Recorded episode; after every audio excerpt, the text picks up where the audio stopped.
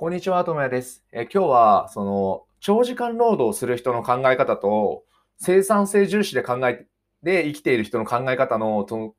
て圧倒的な差というか、どうしてそのか違う考え方になるのかっていうことを結構最近考えていたんで、で、それについてなんか言語化ができたので、ちょっと説明したいなと思います。どういうことかっていうと、まあ、長時間労働、例えば60時間、70時間働くのって、生産性下がってるよねっていうのって、もう分かりきってることじゃないですか。多分誰に聞いても、まあ、そんだけ働いたらねってなるんですけど、にもかかわらず減らないですよね。で、なんで減らないんだろうっていう話なんですよ。そこがすごく疑問で、どうして減らないのかなって考えたときに、多分、その長時間労働すればするほどいいと思ってる人と、生産性を上げるべきだと思ってる人って、根本的に何か考え方が違うんじゃないかなと思うんですね。で、じゃあ長時間労働者はどういうふうに考えてるかって、これはまあ僕の考え方ですけど、っていうのは、つまり、その労働っていうのは、その、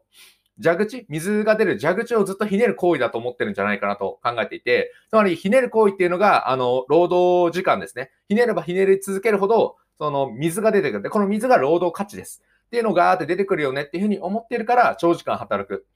この考え方と理にかなってる合点がいくんですよ。長く働けば働くほど、ああの蛇口をひねればひねるほど水が出てくるんで、だからひねり続けるんだよねっていうのは分かってます。あな、そうなんだなっていうふうに僕も分かるんですけど、ただ人間ってそんなずっとひねり続けることできないですし、出てくるものじゃないですよね。もし本当に出てくるものだったら、もし人間はもっと長時間労働してるはずなんですよ。なんですけど、出てきてないです。なんだけど、長時間労働をいいと思ってる人は、出てくると信じてぐるぐる回していて、実際は出てきてないと。っていうような考えだったりとか、そもそもそういうものではないけど、そういうふうに考えちゃってるから空回りしてる。じゃあ、生産性重視の人っていうのはどういうふうに考えてるかっていうと、これはもちろん僕の考えですけど、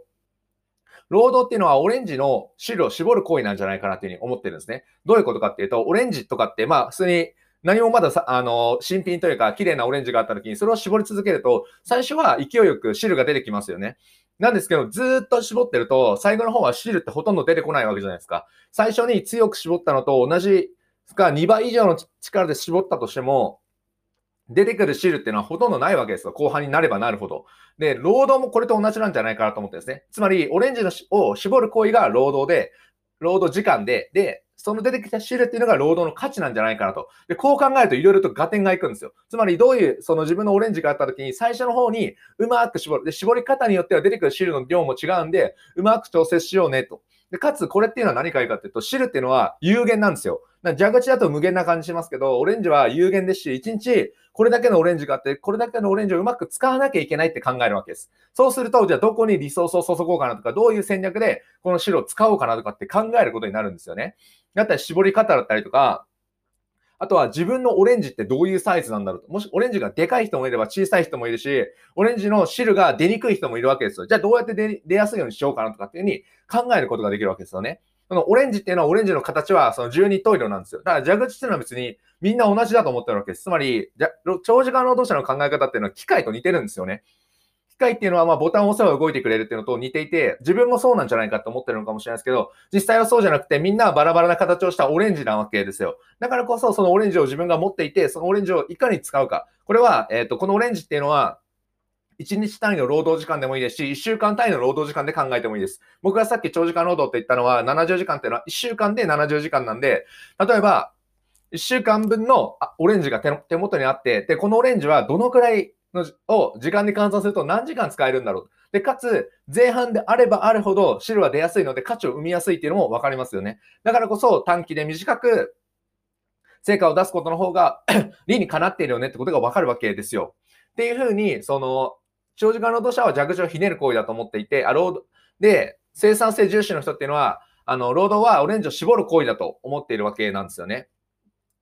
で、ただ基本的に後者で考えた方が多分理にかなってるわけですよ。なんでかっていうと、前者で考えていてうまくいっているんであれば、長時間労働はもっと進められるはずだからです。生産性も上がるんだし、もっとやろうぜってなるはずなのになっていないってことは、オレンジを絞る行為に似ているっていうのは、多分的を得ているわけですよね。だだからこそ長時間働くんじゃなくて、どう絞るのかであったりとか、何をどこで絞るのかとかってことを考えて行った方がいいし、最後の方にもどう絞ったってもう無理ってなったならば、諦めて他のことをすればいいわけじゃないですか。また新しいオレンジが次の日でもいいし、来週に来るようにすればいいわけですよね。っていうふうに考えると、あ、じゃあ、あの、他のインプットしようとか、ずっと絞る行為ではなくて、あの、手を休めようとか、あの、トレーニングしておこうかなみたいな爪を研ぐってことですね。っていうことに時間を使えたりとかっていうふうにするわけですよ。で、こういうふうに考えることによって、その生産性は上がっていくし、そのオレンジがでかくなることもできるし、オレンジを2つに増やすこともできるかもしれませんよね。とかっていうふうな考え方ができるんで、これが、その、長時間労働と、その生産性重視者の考え方の決定的な違いなんじゃないかなっていうのを、最近仮説として思い浮かんでいて、まあ僕は後者でいたいなとも思いますし、まあ前者はもう無理なんで、そういう事実があると思うので、まあ後者の考え方で生きていけると、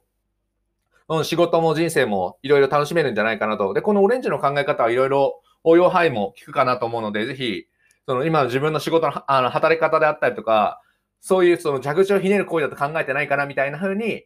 あの、自分に質問してみると、生産性は結構上がっていくんじゃないかなと思うので、ぜひ試してみてください。まあ、ただこの考え方はちょっと僕の仮説だったりとか、最近読んだ本でそういう例えがあって、確かになと思ってちょっと発生させたあれなので、まあ、ずれている点もあるかも思いますけど、まあ、参考にしてもらえればなと思います。お話は以上です。ありがとうございました。ではまた。